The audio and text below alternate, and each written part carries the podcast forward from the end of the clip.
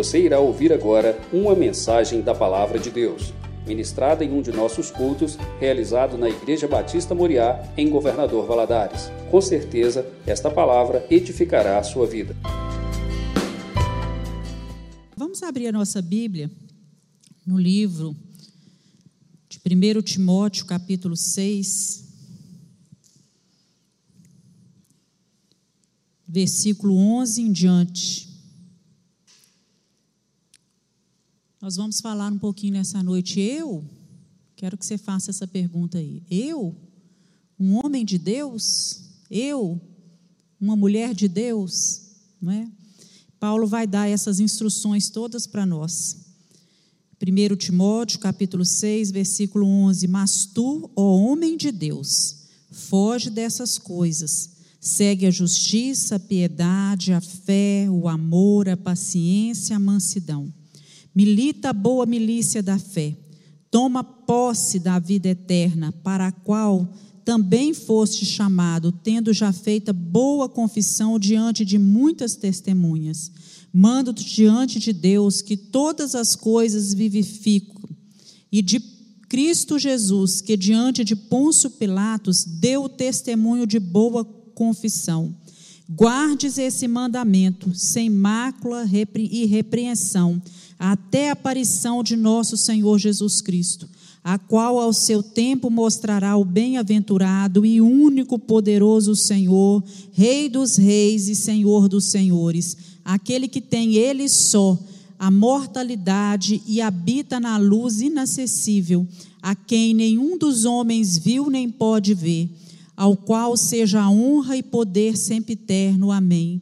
Manda aos ricos deste mundo que não sejam altivos, nem ponham a esperança na incerteza das riquezas, mas em Deus, que abundantemente nos dá todas as coisas para delas, delas gozarmos. Que façam bem, enriqueçam em boas obras, repartam de boa mente, sejam comunicáveis. Que entesoure para si mesmos um bom fundamento para o futuro, para que possa alcançar a vida eterna. Ó Timóteo, Guarda o depósito que te foi confiado, tendo horror aos clamores vãos e profanos e às oposições da falsamente chamada ciência, a qual, professando a alguns, se desviaram da fé. A graça seja contigo. Amém. Você pode se assentar. A carta ou epístola, que é assim também chamada de Timóteo, ela é conhecida como epístola pastoral. É uma carta escrita para, por quem tinha um coração de pastor, instruindo as suas ovelhas, instruindo o seu rebanho.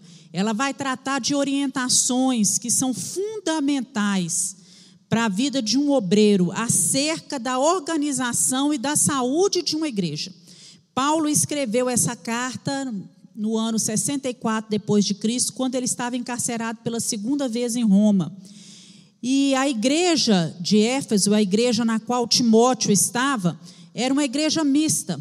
Ela é composta por pessoas diferentes, não diferente da nossa, né? Ela tinha mulheres viúvas, tinha mulheres solteiras, tinha anciãos, tinha jovens. Essa igreja tinha servos, tinha empregados, senhores, patrões, não é? Ricos, pobres. Uma igreja como a igreja de hoje. Então Paulo vem dando nesse livro e aqui nesse nesse nesse trechozinho que a gente leu, né, ele vem dando algumas orientações quanto que deveria ser feito naquela igreja. Timóteo tinha sido enviado para Éfeso para cuidar da igreja e para solucionar alguns problemas, porque toda igreja tem problema, não é verdade? Porque a igreja é formada de gente, e onde a gente há problemas, né? Então a carta ela é muito atual. Essa carta é, nós vemos que os tempos, meus irmãos, eles, eles mudaram, mas o homem, com o passar dos anos, ele continua sendo o mesmo. A essência humana, ela é a mesma. E os temas que são abordados nessa carta por Paulo ao escrever a Timóteo, eles continuam a afligir a igreja da atualidade, a igreja que nós chamamos de igreja contemporânea. E as soluções que são oferecidas por Paulo para resolver os problemas dessa igreja, esses problemas antigos, elas vão lançar luz né, sobre hoje, sobre os problemas atuais que a igreja do Senhor tem vivido. Então, as, as instruções, nós podemos assim dizer que elas são atemporais. Elas não mudaram com o passar do tempo, elas são válidas para hoje porque elas se fundamentam em princípios que são eternos. E todos os princípios da palavra de Deus são eternos. Nós sabemos que na igreja há pessoas diferentes. Nós vemos aqui mesmo nessa noite, né? Pessoas de idades diferentes, pessoas de posição social diferente, de cultura diferente, com problemas diferentes, famílias e costumes totalmente diferentes uns dos outros. Mas as pessoas que estão na igreja por meio da fé, né, nós nos tornamos irmãos e nós temos a tendência de nos identificar com aqueles que são chamados homens de Deus, ou então mulheres de Deus. Então, os líderes, aqueles que são chamados para ser pastores, para liderar, eles têm uma grande responsabilidade, porque os olhos das pessoas estão postos sobre nós. E nós, quando nos dizemos é, um homem de Deus, uma mulher de Deus, alguém que ama a Deus, que aceitou Jesus e que está trilhando esse caminho, nós precisamos tomar cuidado, porque as pessoas que estão ao nosso redor, elas olham para nós, elas têm os olhos postos em nós e costumam se espelhar em cada um de nós. Então, nós precisamos ser cuidadosos hoje em dia é, em rotular pessoas como homens de Deus e mulheres de Deus. E muitas vezes nós vemos algumas pessoas assim rotuladas que são recomendados como pregadores ou alguém para algum serviço, e nós precisamos tomar muito cuidado com isso, muita cautela, porque nós não devemos nos empolgar com a aparência e nem com os dons que as pessoas possuem. Muitos irmãos, muitos servos, né, eles ouvem, em muitas ocasiões, nós ouvimos essa palavra, ah, tal pessoa é ungida, né, tal pessoa tem uma, algo diferente, mas será que esse fato da gente olhar para uma pessoa e achar que ela é ungida é suficiente para a gente eleger essa pessoa como um homem de Deus e como uma mulher de Deus? Será que é tão simples assim? Que a gente pode ter essa visão, é, vamos dizer assim, ser tão ingênuos e, e tão simplistas em relação a, a, esse caso, só pelo fato de a pessoa, às vezes, subir no altar ou, ou entregar uma palavra, ou pelo fato da pessoa é, entregar uma profecia ou, ou possuir alguns dons, né? será que todos são de fato de Deus? Né? Como que nós vamos reconhecer uma pessoa que é verdadeiramente, realmente uma pessoa de Deus. Então, nós encontramos muitos homens hoje que são considerados homens de Deus, que na verdade eles são fortes nos dons, mas eles são fracos no caráter. Não é verdade? São totalmente fracos. E muitas dessas pessoas têm um dom muito especial de Deus, mas não desenvolveram um caráter aprovado pelas Escrituras, conforme a Escritura diz. Encontramos outros que não têm nenhuma cobertura espiritual, quer dizer, que não aceitam, que rejeitam lideranças, que não são discipulados, que não aceitam ser discipulados e que são intitulados homens e mulheres de Deus. Ainda temos aqueles que conseguem atrair muita gente, até multidões, mas eles mancham o evangelho com a sua falta de caráter e com a sua falta de testemunho, com a sua conduta diária. Temos aqueles que têm amor e apego ao dinheiro exacerbado, não é? O ministério, outros, o ministério deles está totalmente desassociado do lar.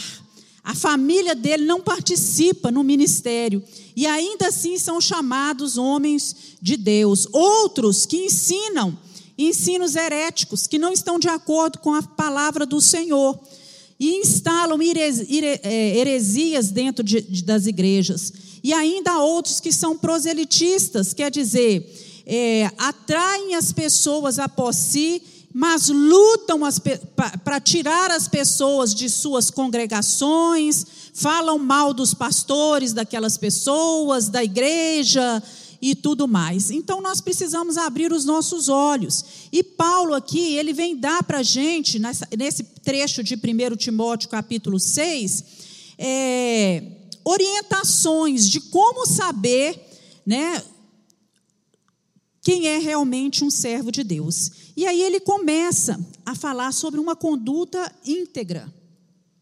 O servo de Deus, o homem de Deus, né, o verdadeiro homem de Deus, ele deve transmitir a beleza de Cristo, não só com as suas palavras, mas também com as suas ações.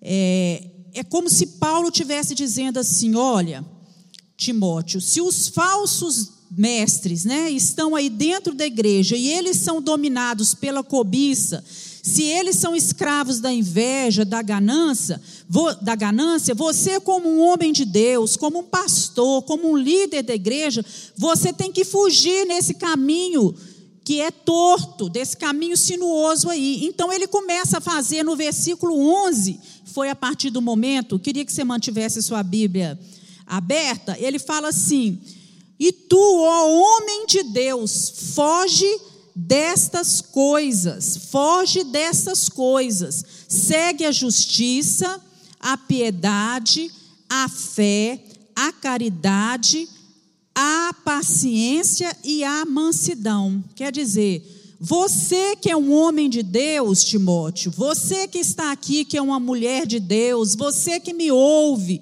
que quer ser um homem e uma mulher de Deus, você precisa fugir do mal. Quando ele diz assim, foge dessas coisas, que coisas são essas? Ele relata nos versículos antes: foge do orgulho, foge da vaidade, né? foge da avareza dos falsos mestres, em lugar de serviço da religião para enriquecer, você deve ter uma conduta agradável, totalmente agradável a Deus. Há momentos que fugir é sinal de covardia. Por exemplo, Neemias estava lá reconstruindo os muros de Jerusalém e se levantam inimigos tentando impedir aquela obra. E Neemias fala: Um homem como eu fugiria? Quer dizer, um homem de Deus como eu, alguém que serve a Deus, que ama a Deus, que está empenhado na obra de Deus, vou fugir porque o inimigo está me, me atacando? Ali não era momento de fugir, ali era momento de enfrentar. Mas nós vemos em outras situações né, que fugir é sinal de sabedoria. É um meio que Deus nos dá de alcançar vitória. Por exemplo, José quando ele, a, a mulher de Potifar chega di, diante dele, ele foge. Aquilo ali foi pura sabedoria. Ele sabia que aquilo não era certo, que aquilo ali não, era, não seria uma boa conduta. Então ele foge nessa situação. Davi também, quando Saul tenta matá-lo, ele foge em algumas, em algumas circunstâncias. Então existem coisas das quais nós devemos fugir como o apóstolo Paulo está orientando aqui. Então, foge do mal, foge do apego às coisas materiais, foge da mentira, foge de conversas que não levam a nada, que geram contendas, que vão denegrir as pessoas, né? É, foge de duvidar da palavra de Deus. Tenta não duvidar dessa palavra, foge de ensinar falsas doutrinas, de tentar colocar, né, é, acrescentar alguma coisa a, a, a, Bíblia.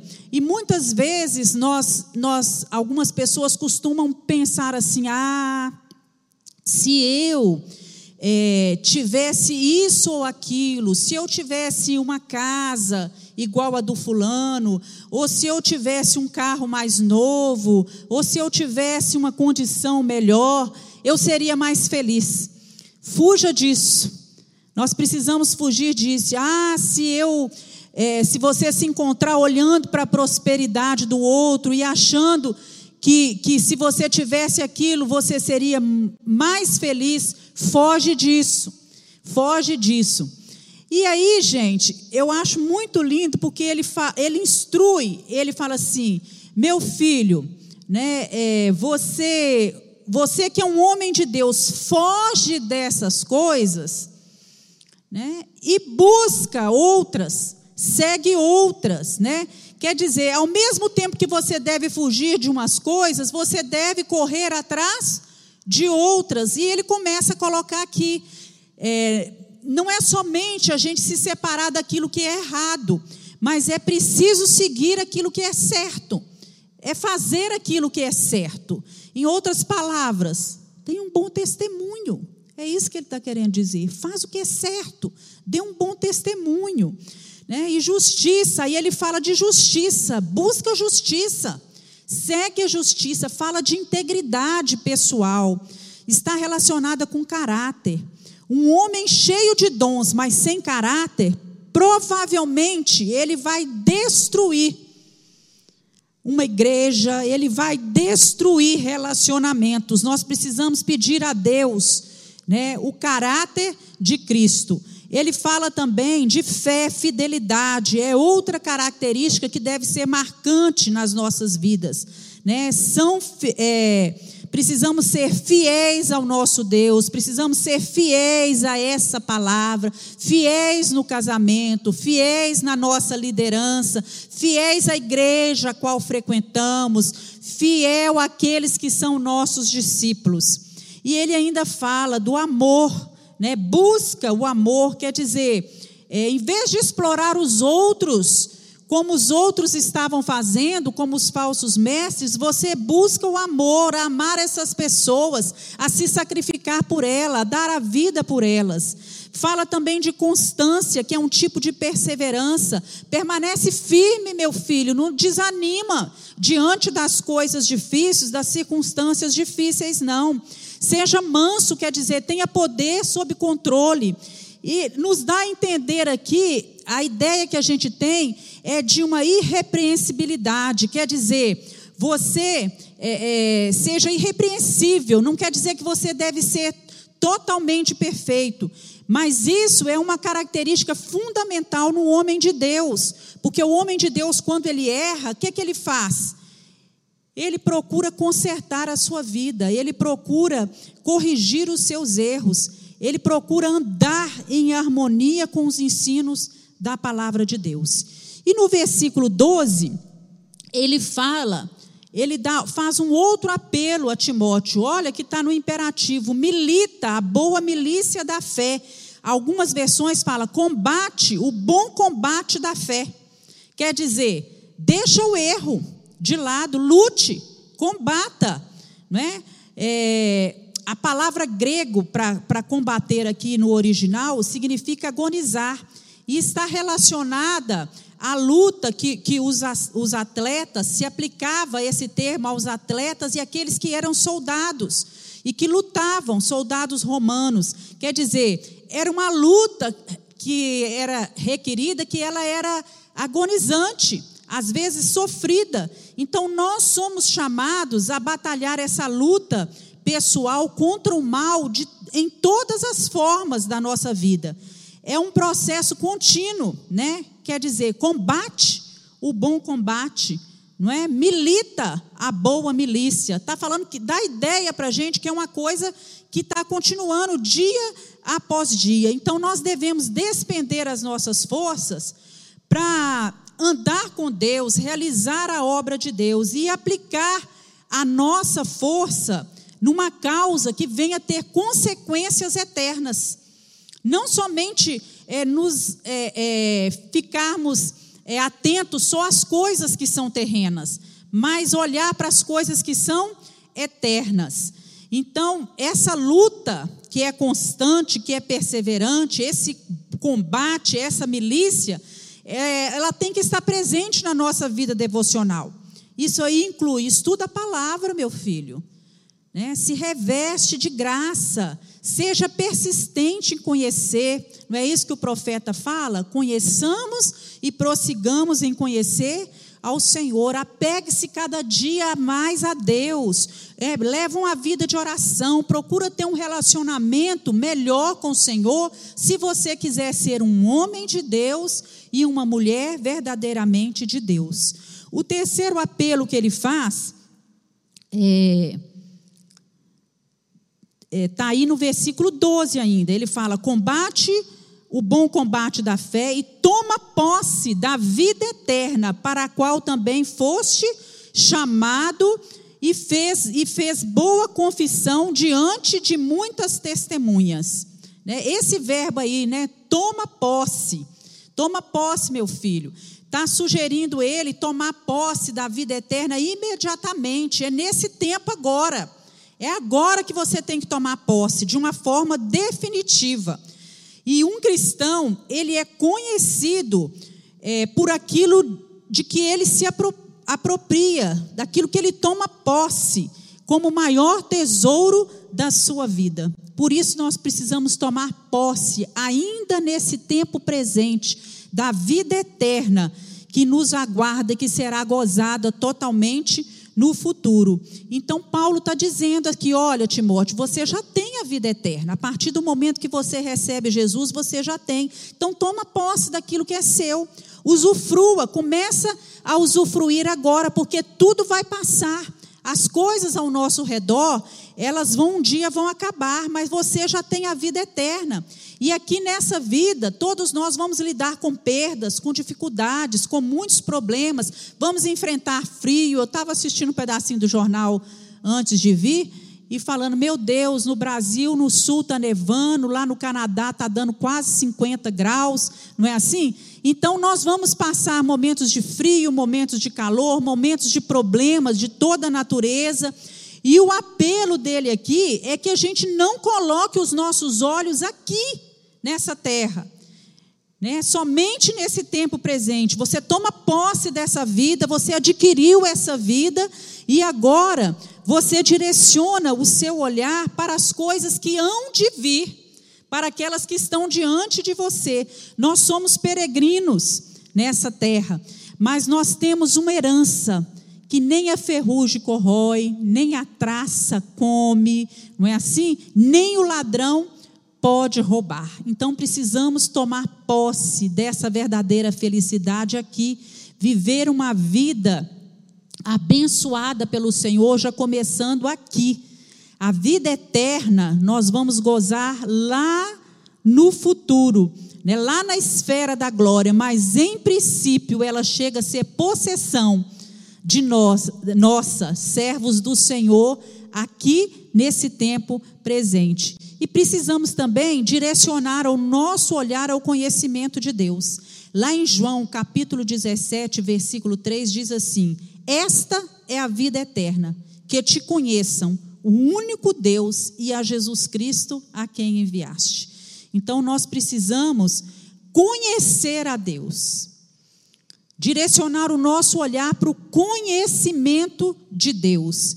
E ele, esse versículo, ele vem nos mostrar como tomar posse né, dessa, dessa vida eterna. Para isso é necessário um conhecimento dinâmico, um conhecimento crescente de relacionamento com esse Deus por meio de Jesus Cristo. É por meio de Jesus. Então, meia, em meio a toda correria que nós temos do dia a dia, nós precisamos priorizar um tempo para ter contato com Deus, para conhecer é, de uma forma maior, mais abrangente esse Deus. E Paulo ainda faz um outro apelo que está no versículo 14 que guardes esse, esse mandamento sem mácula e repreensão até a aparição de nosso Senhor Jesus Cristo.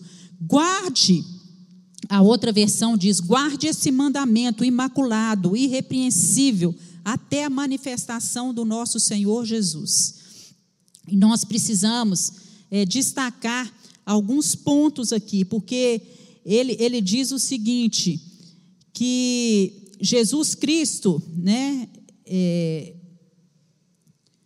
Mando-te, no versículo 13, mando-te diante de Deus que todas as coisas vivifica e de Jesus Cristo, que diante de Ponço Pilatos deu testemunho de boa confissão, que guardes esse mandamento. É um apelo muito sério, porque essa exortação, ela é feita diante do Deus que traz toda a providência, o Deus que providencia todas as coisas, que preserva a vida de todas as coisas, e perante Jesus Cristo, que fez uma confissão diante de Pôncio Pilatos. Qual a confissão que ele fez? O meu reino não é deste mundo. Foi isso que Jesus falou. O meu reino não é desse mundo. Eu vim dar testemunho da verdade. Então ele está falando aqui para Timóteo que o exemplo de Jesus, que deu esse testemunho, essa confissão diante de, de Pilatos, deveria inspirar cada um de nós, homens e mulheres de Deus, a guardar esse mandamento que está na palavra, aquilo que está na palavra, que é puro, que é imaculado. Né? Isso aqui, Jesus é, quando ele faz esse mandamento, ele declara para Pilatos: olha, o meu reino não é daqui. Da mesma forma, nós temos que ter isso em mente. O nosso reino não é daqui, a nossa pátria, a nossa terra, o mundo que nos pertence realmente não é daqui e nós precisamos dar testemunho dessa verdade e ser fiel até a volta de Cristo, até a aparição de Cristo. Muitos começam com fé, mas no meio do caminho eles já encerram a carreira. O importante não é começar bem, né? Não basta só você começar bem, você tem que começar e terminar bem. Então, para isso, Timóteo, para que você termine bem, você guarde o mandamento, guarda a instrução dessa carta. Irmãos, essa carta está direcionada a nós também.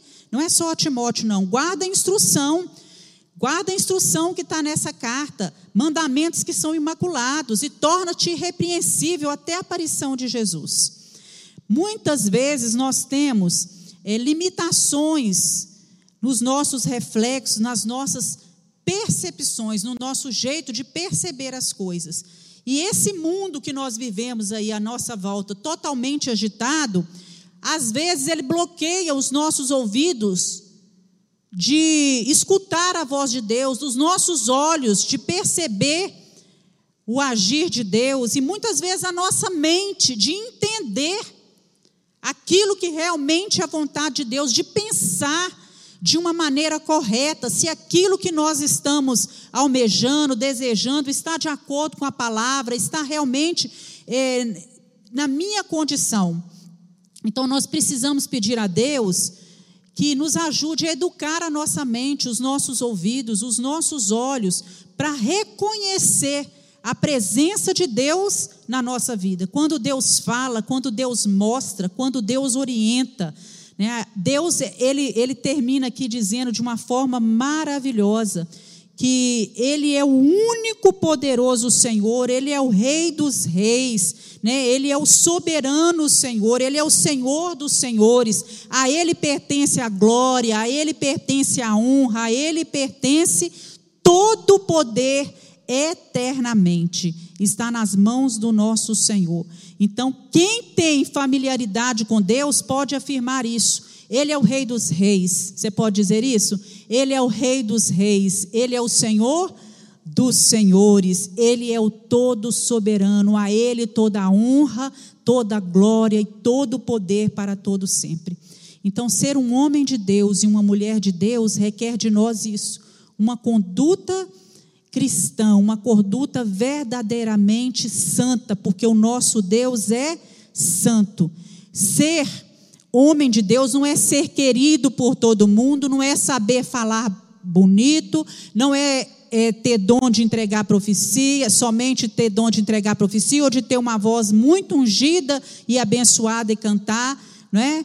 Até porque muitos homens de Deus, os grandes homens de Deus, eles foram rejeitados exatamente pelas mensagens dele. Então nós precisamos pedir a Deus que nos ajude não é? a guardar os mandamentos do Senhor, a ter essa conduta cristã, colocar os nossos olhos direcionados para cima e ser diferenciados em nossa postura. Isso é que é ser um homem e uma mulher de Deus.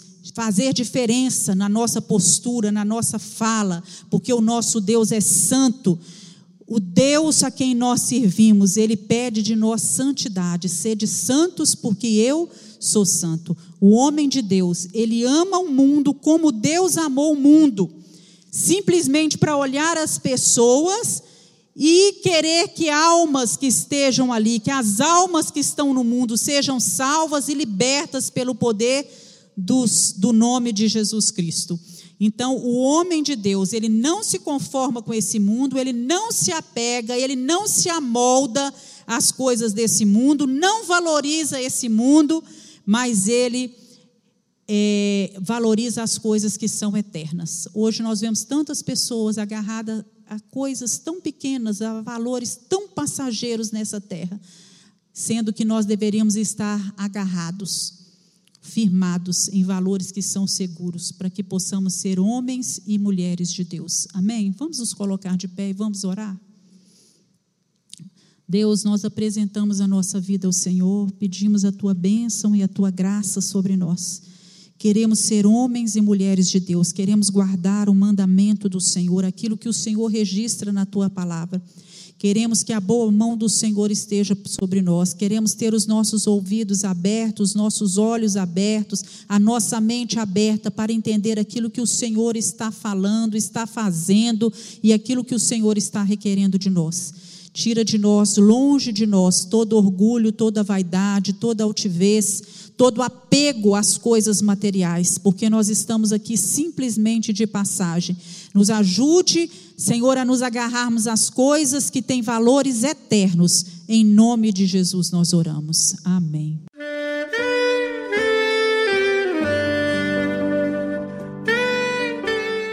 Querido amigo, Deus se interessa por você.